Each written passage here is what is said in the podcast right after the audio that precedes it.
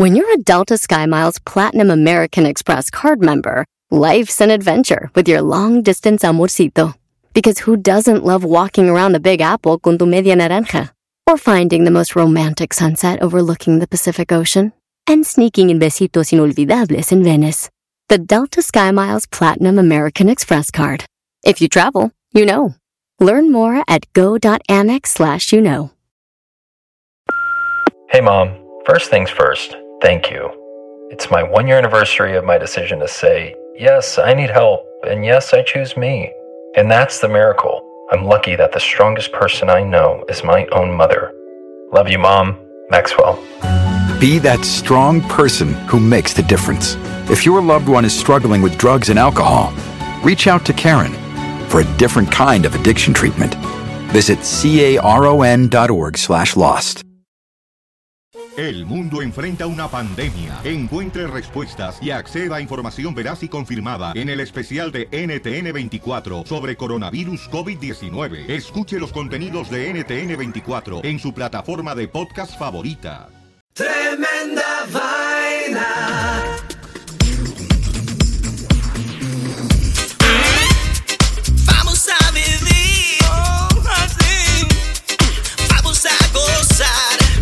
amigos, bienvenidos a Tremenda Vaina, el show donde escuchas cuatro historias absolutamente increíbles. Pero solo una es falsa, fake news. Hola, soy Danilo Álvarez Soy Román Rojas. y esto es Tremenda Vaina. En vivo desde Cali, Colombia y Nueva York. En el último episodio de Tremenda Vaina. Prohibida la actividad sexual no esencial. Dos abuelos asaltan banco con unos chivos. Corona broma que salió mal. Secuestro de un avión. Esto es Tremenda Vaina y empieza ya. Tremenda vaina. Danilo Álvarez. ¿Qué pasó, Román Rojas? ¿Cómo amaneciste, hermano? Ay, bueno, gracias a Dios mejor hoy. Mejor, mejor, porque me estoy recuperando de el coronavirus. Así es. Así es. Así es. muchachos. Lo- todo lo hacemos por nuestros oyentes, incluso tener coronavirus.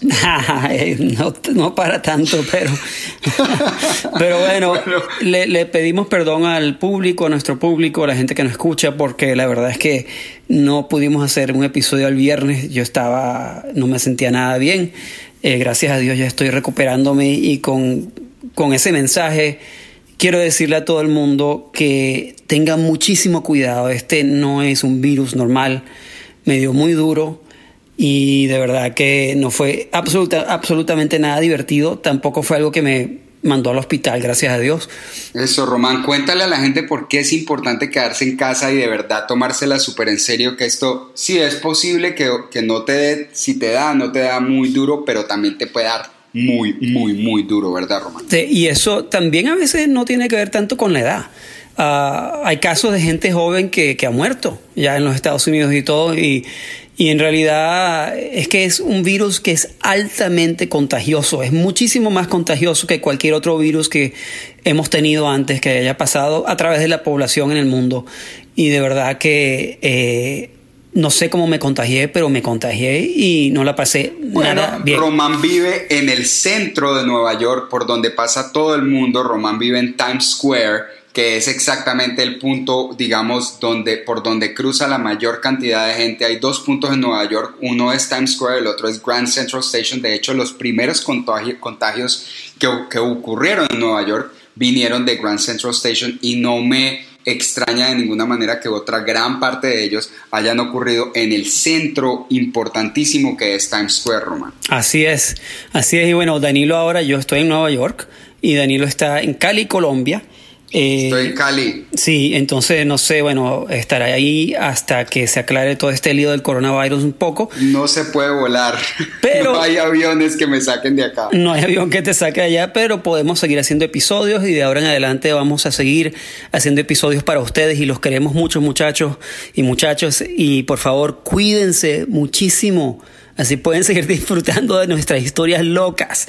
Y bueno, Como mucha gente en, en el resto del mundo, Román, todo el mundo está trabajando remoto y afortunadamente la, la tecnología no lo está permitiendo. Yo estoy en Cali porque aquí vive mi mamá, estoy pasando el tiempo con mi mamá, así es que probablemente o- otra invitada, una invitada del show vaya a ser mi mamá, de vez en cuando la van a oír pasando por ahí, probablemente se va a reír de alguna de las locuras que estamos hablando, pero tenemos una invitada en serio en el show de hoy, ¿cierto, Román? Sí, señor, tenemos a Olga hoy, que es mi novia. ¡Bravo! Hola, Olga, bienvenida al show. Hola muchachos, ¿cómo están? Gracias por invitarme. Bueno, Ol- Eso. Olga tiene una historia hoy buenísima para nosotros, que va a ser la última historia que ella va a contar. Olga es rusa, pero habla español perfecto, ¿verdad que sí? Perfecto, Sí. perfecto, hable mejor español que vos y yo. Espero, no sé si mejor, pero sí lo hablo. Pero te suena más bonito. Gracias. Eso sí. Román, Román, de todas maneras, hoy va a ser un show bastante interesante, pero no podemos empezar sin antes contarles o hacer el recuento del el episodio anterior y cuál de las historias era mentira. Correcto, esto, esto, esto. Así que vamos a la historia del episodio número 10. Entonces, vamos con las cuatro historias. La primera de la semana pasada fue Polizón. Polizón al espacio. Correcto. La segunda, Román. Ajá, la segunda historia era alabando a Trump. La tercera historia era karma animal. Exactamente, karma animal. Y la cuarta historia era viaje con salvia. Román, ¿tú te acuerdas cuál era la historia falsa del episodio pasado? Yo creo que sí. ¿Cuál era? Yo creo Ay, que ay, sí, ay, no ay. estoy seguro, pero yo creo que sí. Yo quiero que la digas tú. Ay, ay, ay. Ajá. Ay, ay, ay. La historia falsa del episodio pasado era. Spoiler alert. Polizón al espacio. Oh, Qué no. pesado. Qué Bueno, cosa, ya saben, oiga. ya saben qué va a pasar con esa Bueno, historia. la rata inmunda no viene hoy porque está súper asustada con esto del coronavirus y se ha escondido en el basement del edificio, aunque yo le dije a la rata que no le afecta a ella, a él. Así que, pero bueno, entonces hay que mandarla por la cloaca del olvido. Échala, Román. Mándala por ahí. Aquí va. Ok, y ahora sí estamos listos para nuestro episodio del día de hoy. Prepárense porque tenemos unas buenas historias, como ustedes oyeron al principio. Y esto empieza así. ¡Tremenda vaina! ¡Tremenda vaina! Tremenda vaina. Bueno, Román, te cuento que la ministra de Salud en Bélgica, Maggie de Block, ha prohibido terminantemente, ojo, todas las actividades sexuales no esenciales que involucren a tres personas o más en interiores, no en interiores en calzoncillos, no, en interiores eh, en una casa. ¿Pero qué para- es esa prohibición? ¿Qué bueno, es es para combatir la difusión del coronavirus. A mí me parece muy responsable de la señora, la verdad, si me preguntan. ¿Y por qué eso es una noticia gravísima para mucha gente? Porque con la reputación que tiene Bélgica de ser la capital del sexo en grupo en Europa, ¿tú sabías eso, Román? Que Bélgica... Ah, no, no, no sabía. Olga, ¿tú sabías de eso? No. Bueno, les cuento a los dos que en toda Europa, la capital Hay que ir para allá. El sexo, ay Dios mío, le pegan lo mínimo que te pegan el coronavirus, pero cualquier otra cosa también. Dice, eh, es la capital del sexo en grupo en Europa. Es importante que el gobierno actúe con seriedad ante la amenaza, dijo la ministra, ya que después de una fiesta la semana anterior a su declaración en el, par- en el Parlamento, se convirtiera en una orgía de 500 personas que resultó con 380 de ellas contagiadas del virus. Lo peor es que esta era, No, no, no, esta era una corona fiesta. Hicieron una corona fiesta, 500 personas, todos se pusieron todos locos y 380 de ellos terminaron contagiados de coronavirus. En, son- en su discurso, la ministra dijo que todo intercambio de esposos, toda tripleta, orgía de 6, 50 o 100, están prohibida hasta que pase la crisis. Esta medida, ojo, ojo, ojo, pero sí dijo una cosa para la calma de la gente. Esta medida no aplica para sexo individual o en parejas, incluyendo prácticas de masturbación, sexo anal, oral o bestialismo. Entonces, ante eso, ante eso, mal. exacto, menos mal, estamos bien. Eh, ante eso, los reporteros levantaron la mano y preguntaron si la ley comprende también el sexo con animales, pero la ministra dijo que no, que, mm, que el sexo en grupo con animales está bien, que eso sí no hay problema. Eh, como, Ah, dato, wow. sí, sí, sí. como dato curioso, Román, te cuento, eh, y Olga, por supuesto, que en una encuesta del 2018 se reveló que el 78% de parejas en Bélgica practican el intercambio de esposas abiertamente. Esta es una costumbre que data desde el siglo XIX bajo el mandato del rey Leopoldo II, que debía ser un maldito loco que quién sabe qué le puso a hacer a todos sus súbditos. ¿Cómo te parece esa historia, Román? Está loquísima. ¿Qué te parece a ti, Olga? Sí, yo no esperaba eso. Qué vagabundos. Sí, o qué, qué vagabundo esa gente. Pero bueno, Son unos vagabundos. a nosotros que somos latinitos, criados con, con Jesucristo, pues nos parecerá muy tenaz. Pero a esa gente le debe parecer súper normal. No, voy a ir al supermercado, luego me voy a comer a 7 y luego vuelvo antes de la comida. Sí. Buenísima la historia. Me gustó mucho. Bueno. Me gustó. Buenísima. Vamos a la Tremenda siguiente. historia. Tremenda vaina. Historia número 2.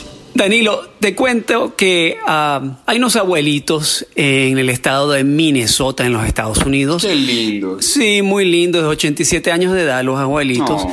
Y los abuelitos son Alexander Michaels y Rose Michaels y llevan casados 54 años. ¿ok? Suenan, suenan sí, suenan bien. Bueno, Ah, esta parejita, Michaels. sí, los Michaels tan linda y tan inocente de los abuelitos, están viviendo en un pueblito de Minnesota que se llama Anaconda, créelo o no. Un pueblito que de menos de 10 mil personas, Anaconda. Y ellos toda la vida trabajaron muy fuerte en el pueblito, pero nunca pudieron viajar a ninguna parte. Entonces Pobre. querían darse un buen viaje, pero no, no hallaban cómo y decidieron asaltar un banco. Pero entonces los viejitos asaltaron un banco. Entonces, como Anaconda tenía un banco que todo el mundo conocía y todo el mundo los conocía, sí, todo el mundo los conoce a ellos, a los viejitos, dijeron vamos a la capital de, de Minnesota, que es Minneapolis, a buscar un buen banco ahí y ahí asaltamos y sacamos una buena plata. Claro, sí, no, Bueno. no estarse curtiendo pues en el, en el banco del pueblo, pre- es preferible ir a otro pueblo donde no los conozca todo el mundo. Exactamente, entonces se fueron a la capital, Minneapolis, y en esa capital estaba el banco de Wells Fargo que acaba de abrir en una cuadra muy especial porque es una cuadra donde hay muchos restaurantes muy bonitos, hay lugares para comer helados, hay tiendas para comprar regalitos y recuerdos, en una calle donde va todo el mundo ahí en Minnesota, la gente que visita, y era la primavera, estaba muy lindo el clima, y bueno, resulta que Bob y Rose se han ido en un pickup truck con 10 chivos ok, que tenían desde hace un tiempito que habían comprado el año pasado, eh, el año anterior, y se han ido con los 10 chivos con un plan muy extraño eh, para robar este banco que incluía a los 10 chivos y lo que querían hacer era crear caos general en la cuadra donde se encuentra este nuevo banco, la sucursal del Wells Fargo. Entonces Rose manejó el pickup truck y este Bob también, además de los chivos, tenía una Una pistola. gallina y tal. No, no. Tenía una pistola y tenía una máscara de chivo, ¿ok? No. Que, que se compró para usar en el medio del robo. El hombre se ha bajado del el pickup truck, ha bajado los 10 chivos y uno por uno ha soltado a cada uno en el medio de estos negocios. Uno en un restaurante que estaba full de gente, otro en una heladería llena de gente, soltó otro en una tienda de juguetes, soltó en otro en una tienda de recuerdos. Uno por uno fue soltando los chivos y se ha armado un lío en la cuadra. No, pues qué. Cuando se armó el lío, el señor ha decidido entrar con la pistola en el banco y ya, bueno, el, el guardia del banco se había ido afuera para ver qué estaba pasando. Todo el mundo estaba muy concentrado en lo que estaba ocurriendo. El hombre ha ido a la mujer que estaba en el banco trabajando y le puso la pistola en la cabeza y le dijo, señora, deme toda la plata, ¿ok? Claro, ya él creó una distracción, o sea, se veía a los magníficos, con seguridad. Exacto. Y bueno, eh, puedes creer que nadie se dio cuenta que Bob asaltó el banco con una máscara de chivo ¿ok? Porque había tanto lío en la cuadra con los chivos que destrozaban, mordían cosas, mordían a la gente y bueno, la gente pegando gritos y se armó aquel lío, que el tipo ha salido del banco con 500 mil dólares en una Triunfante. bolsa. Triunfante. Rose lo recogió afuera en el pickup truck y se desaparecieron. Dejaron los chivos. Dejaron los chivos. Bueno, con 500 con 500 mil podían comprar otros chivos más nuevos. Pero, pero qué triste que no les tuvieran ni cariño a los chivos, man.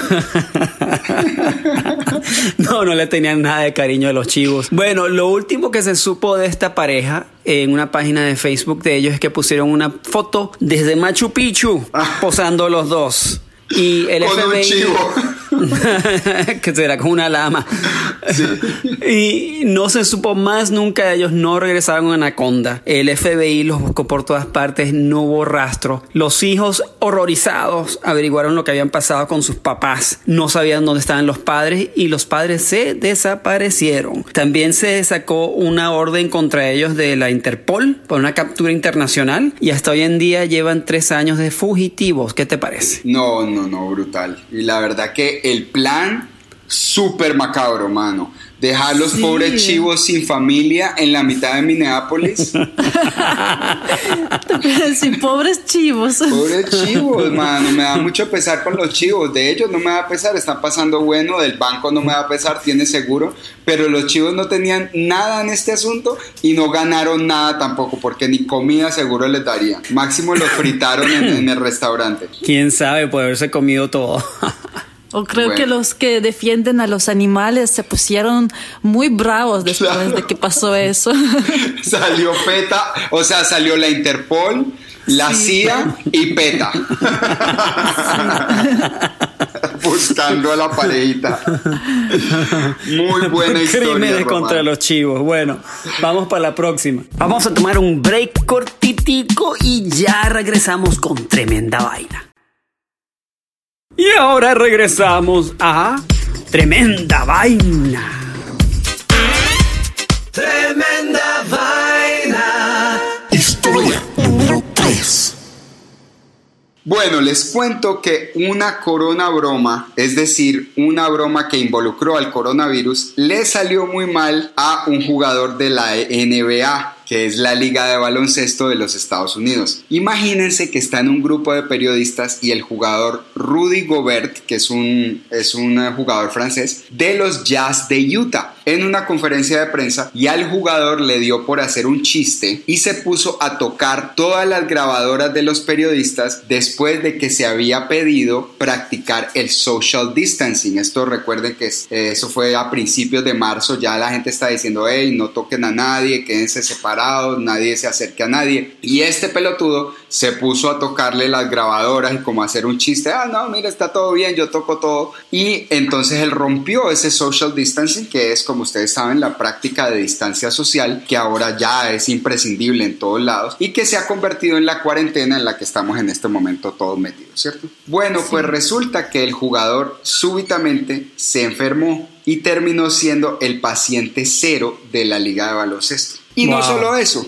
sino que se lo pegó a su coequipero y a su amigo cercano, Donovan Mitchell, quien también contrajo el virus mortal.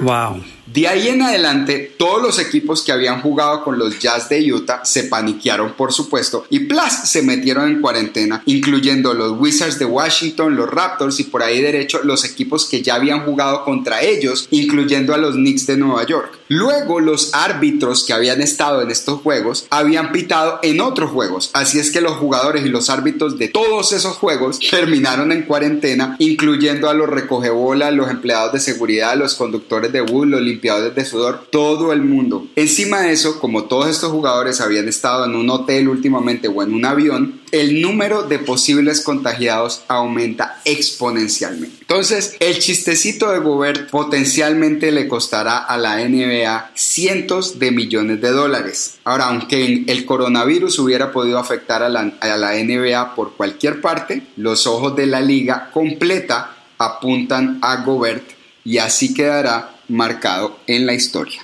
Wow, qué historia. Y eso, amigos, es para que todos entendamos lo importante que es quedarse en casa resguardadito, cuidándose y cuidando a la familia de uno. Así que. Eh, y no hacer chistes, mano. No, sí, estar tocando con nadie. Es que, no, y, y, eso, e, este no es una historia, pero así para avanzar, hubo un, un, eh, un, pelotudo de estos influencers que se puso a lamer un inodoro en estos ah, días también por hacer un chiste y también terminó en el hospital, ¿cierto? Eh, sí, el idiota. Es un idiota y me da rabia que se vuelva famoso por eso.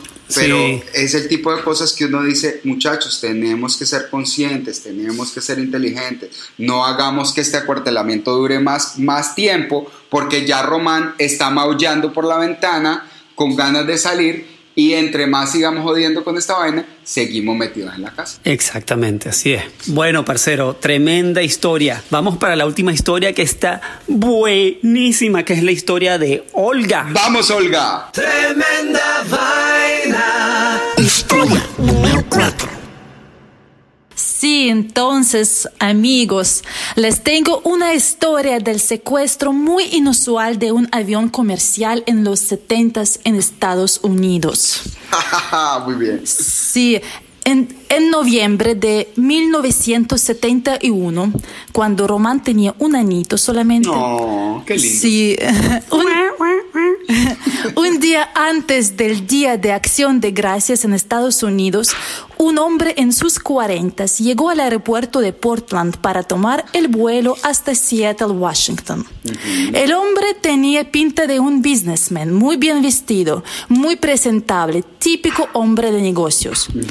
El hombre se sentó en la parte trasera del avión y después de que el avión despegara, le entregó una nota a la azafata que se encontraba sentada justo a la derecha de su asiento.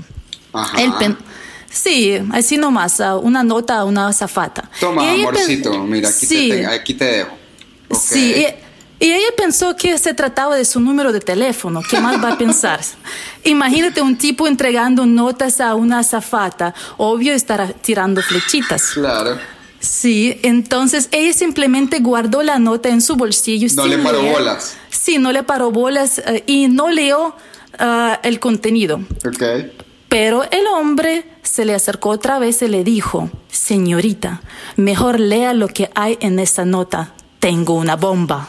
Oh. ¿Qué te parece? en el mensaje estaba escrito, tengo una bomba en mi maletín. La usaré si es necesario. O sea, el tipo le dijo, el tipo le dice que, eh, spoiler.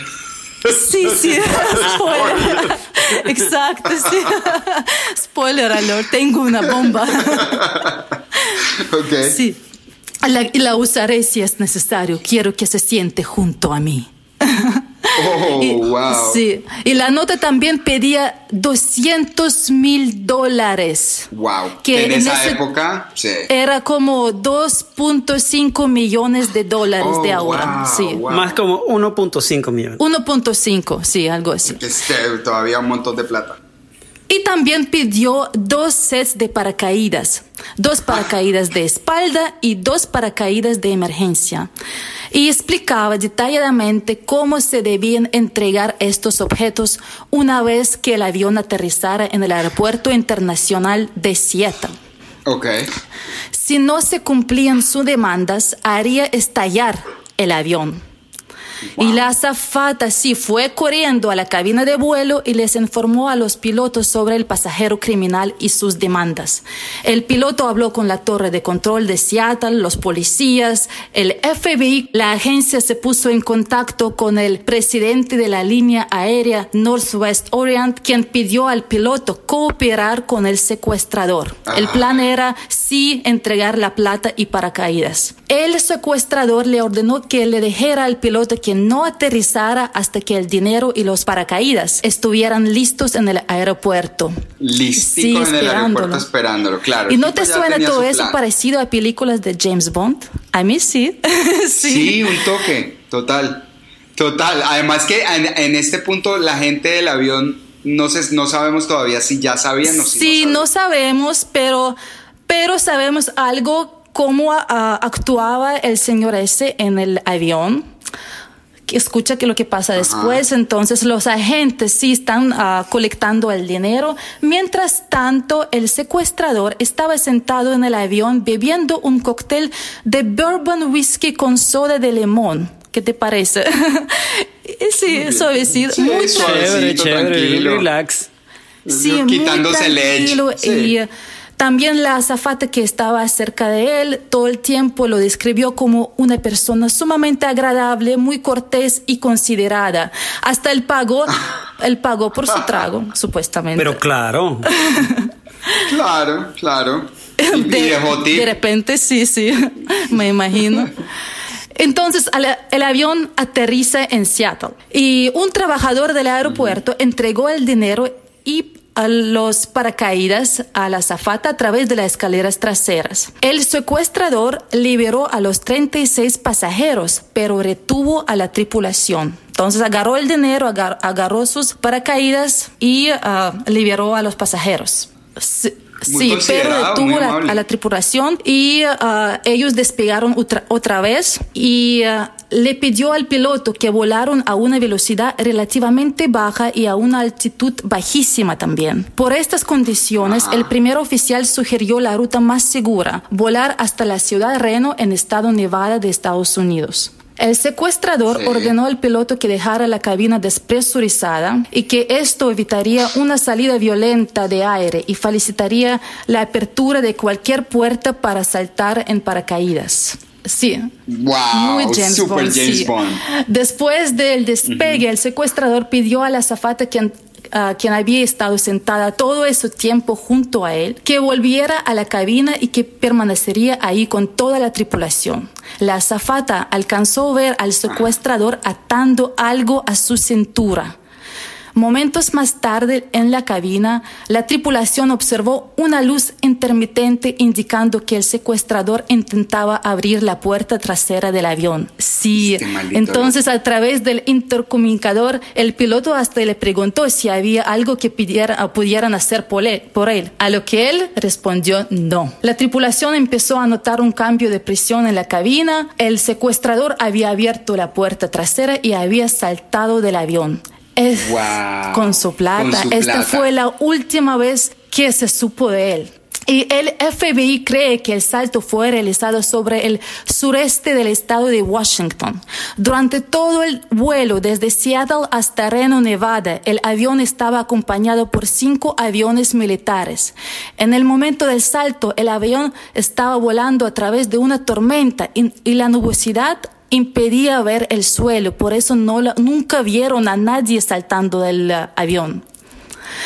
Y cuando el avión aterrizó en Reno, el aeropuerto y la pista fueron rodeados por agentes del FBI y de la policía local. Imagínate que el FBI nunca encontró a el secuestrador, nunca, jamás. Claro. El nombre el- que el secuestrador usó para abordar el avión fue Dan Cooper. Y el caso de Cooper, cuyo código es Norjack en el FBI, es el único caso de piratería aérea sin resolver en los Estados Unidos. Único. No, qué Sí, porque en esa tipo. época, y Román me dijo también que en esa época, en los 70, en los 80, había muchos casos de secuestros de aviones, pero Dan Cooper fue Ajá. el único quien se escapó con plata y no fue agarrado. Imagínate. También, Si es que sobrevivió caer en esa selva Sí, que es el, exacto, porque lo buscaron durante muchísimos años y nunca resolvieron el caso. Existen múltiples teorías de lo que pudo haber sucedido tras el salto, pero el FBI cree que Cooper no sobrevivió a este salto. Por eso en 2018, imagínate, 2000, no, 2016, el caso fue finalmente cerrado. ¿Tú, ¿Y qué crees tú? Wow, Olga. Qué historia Sí. tan tostada. ¿Qué? Tremenda vaina, Sí. Olga, muy Gracias. buena. Excelente historia, Me Olga, encantan las aventuras gracias. en la vida real Wow. también, me encantan las películas de aventura y me encantan las películas de James Bond. ¿No sería un primo tuyo que hizo eso, Olga? Un primo ruso que, pronto un un primo conocido, ruso un que, parcero. que vino de Rusia a los Estados Unidos en los 70. ¿Ah? Dan Cooper, me recuerda um, el agente Cooper, que era el detective de Twin Peaks, que también ocurre en el departamento, en el estado de Washington. Qué buena historia, Olga. Me encantó, me encantó, me encantó. Ahora lo que le toca a los oyentes es, es que descifrar o piensen cuál es la historia que es falsa, fake news.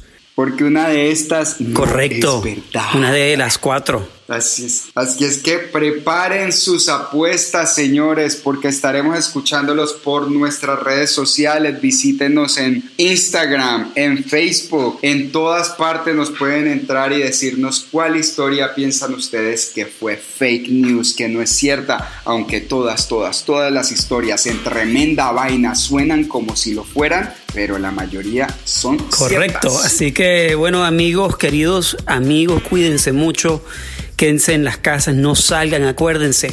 La manera de no contagiarse de este virus es no saliendo de las casas. Así de simple, eh, así de sencillo. Búsquense qué hacer. Recuerden que el sexo esencial no está prohibido. Así es que de a uno o de a dos disfruten su acartelamiento, pasen sabroso, coman rico y recuerden seguir escuchando. vaina. ¡Tremenda vaina! Gracias a Olga por visitarnos. Esperamos volverte a tener muy pronto. Y esto se acaba ya.